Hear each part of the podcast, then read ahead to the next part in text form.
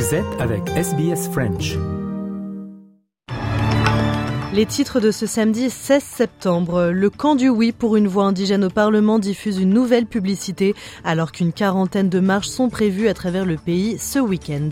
En Libye, l'ONU dénonce une situation catastrophique et lance un fonds d'urgence cinq jours après les inondations meurtrières. L'Italie totalement débordée par la situation humanitaire désastreuse. Des milliers de migrants attendent d'être relocalisés sur l'île de Lampedusa. La première ministre annonce des mesures extraordinaires. Et en rugby, la nouvelle Nouvelle-Zélande se rassure après sa défaite face aux 15 de France en match d'ouverture. Les All Blacks ont tout bonnement écrasé la Namibie 71 à 3. On en parle dans le journal des sports.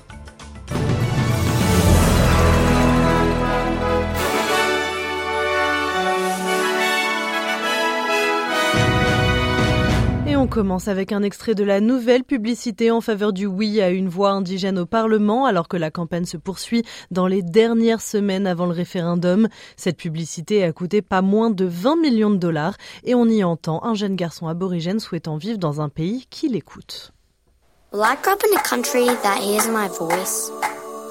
Will I live as long as other Australians? Will I get to go to a good school? Will I be able to learn my people's language? La sortie de cette publicité intervient au moment où plus de 40 défilés de masse sont prévus ce week-end à travers l'Australie pour tenter de convaincre les électeurs. Un porte-parole de la campagne du non a vivement critiqué cette publicité et les parrainages d'entreprises utilisés pour la financer, affirmant que les Australiens ne veulent pas être divisés par race, euh, je cite bien évidemment. Euh, on le rappelle, le vote se tiendra le 14 octobre, il est obligatoire pour les Australiens majeurs. Vous pouvez mettre à jour vos détails jusqu'à après-demain seulement, après il sera trop tard et toutes les les informations concernant ce référendum sont à retrouver sur le portail de SBS www.sbs.com.au slash voice référendum. On en vient à la mise en garde des forces de défense australiennes contre l'intelligence artificielle. Pour l'armée, il va être de plus en plus difficile de démêler le vrai du faux, la réalité de la fiction. Le général de l'ADF, Angus Campbell, assure que l'IA, l'intelligence artificielle, entraîne de nouveaux défis euh, pour la défense et la sécurité. On écoute son message. The emergence of AI enabled deepfakes are further complicating our ability to perceive reality and know truth. While still in their infancy, deepfake technologies are not only widely, widely proliferating, but increasing in sophistication. Agnus Campbell qui met également en garde contre les crises futures liées à la sécurité alimentaire et au réchauffement climatique. Sur la scène internationale, la situation est catastrophique en Libye. L'ONU lance un appel de fonds d'urgence et demande 71 millions de dollars pour faire face aux conséquences des inondations. Le point sur la situation est signé Claire Fage pour Radio France Internationale. La situation est catastrophique en Libye, juge le porte-parole d'OCHA, le bureau de coordination humanitaire de l'ONU, qui lance un premier appel de fonds de 71 millions de dollars, en plus des 10 millions déjà débloqués. De quoi venir en aide immédiatement, explique-t-il, à 250 000 personnes en Libye, mais ce sont près de 900 000 personnes, prévient-il, qui auront besoin d'être secourues dans les trois prochains mois. L'accès à la zone la plus sinistrée reste difficile, routes et ponts ayant été détruits. C'est pourquoi Ocha relaie l'appel du maire de Derna, la ville la plus touchée, à créer un corridor maritime pour l'aide humanitaire. Les priorités, souligne Ocha, sont l'hébergement, la nourriture, les premiers kits médicaux et d'hygiène face aux menaces de choléra et au manque d'eau potable. Les premiers hôpitaux de campagne sont arrivés. La France est en train de monter le sien. Les organisations internationales et les ONG fournissent des sacs mortuaires, les corps jonchant encore le sol des quartiers inondés et dévastés de Derna. Le bilan provisoire fait état de plus de 5000 décès, mais les pertes humaines sont en réalité bien supérieures à ce chiffre. La Croix-Rouge dit cependant avoir encore de l'espoir de retrouver des survivants dans les décombres. Troisième jour de visite en Russie pour Kim Jong-un. Au programme, une visite d'une usine d'avions de combat. Le Kremlin confirme que les deux dirigeants, Kim Jong-un et Vladimir Poutine, ont échangé des cadeaux, un fusil chacun.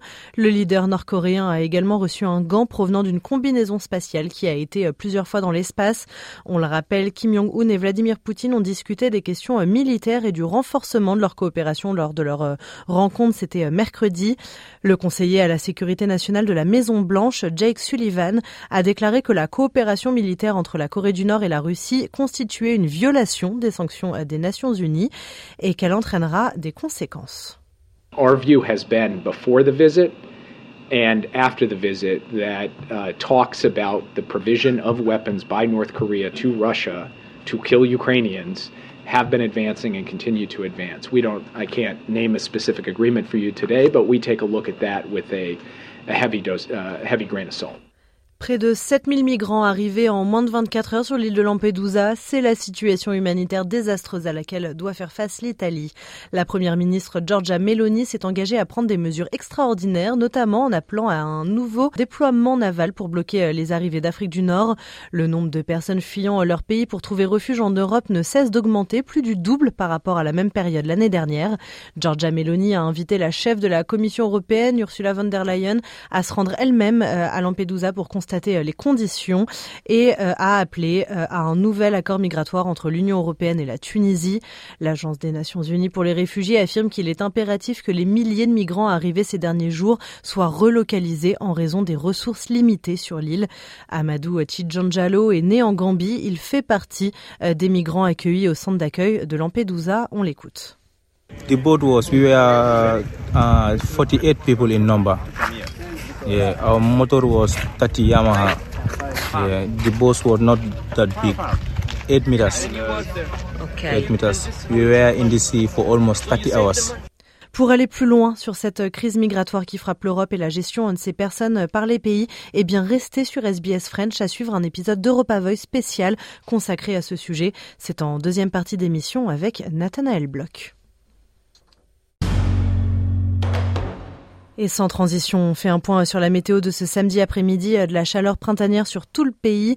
Il fait 22 degrés à Perth, 24 à Adélaïde, le thermomètre affiche 25 à Melbourne, il fait 17 degrés à Hobart, 24 à Canberra, 31 à Sydney, 26 à Brisbane, il fait 27 degrés à Cairns et le thermomètre affiche 33 degrés à Darwin.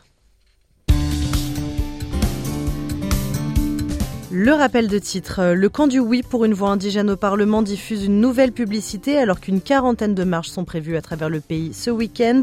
En Libye, l'ONU dénonce une situation catastrophique et lance un fonds d'urgence cinq jours après les inondations meurtrières. Et l'Italie, totalement débordée par la situation humanitaire désastreuse, des milliers de migrants attendent d'être relocalisés sur l'île de Lampedusa. Vous aimez le programme en français? Continuons la conversation sur notre page Facebook. Rejoignez notre page Facebook et partagez vos pensées. facebook.com slash sbsfrench.